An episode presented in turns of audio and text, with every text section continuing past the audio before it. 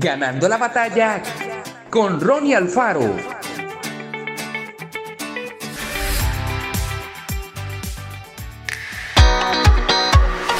Vosotros sois la luz del mundo.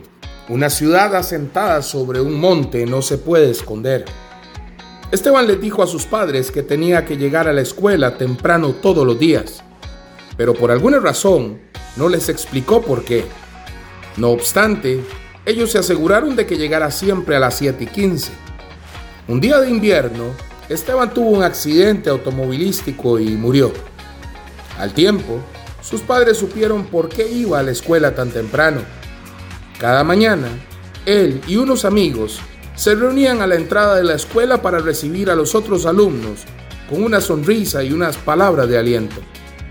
Eso hacía que todos los alumnos, aun los que no eran populares, se sintieran bienvenidos y aceptados.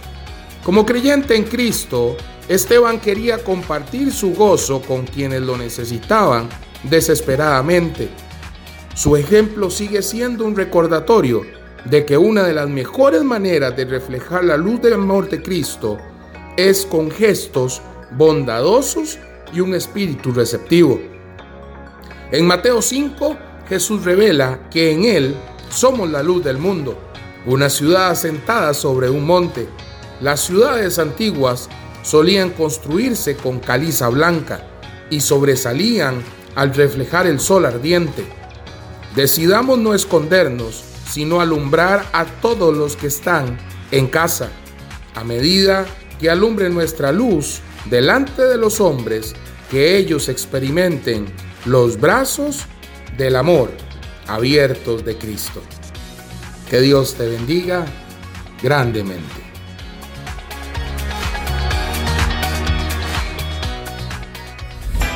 Esto fue Ganando la batalla con Ronnie Alfaro y recuerda, síguenos en Spotify y en nuestras redes sociales para ver más.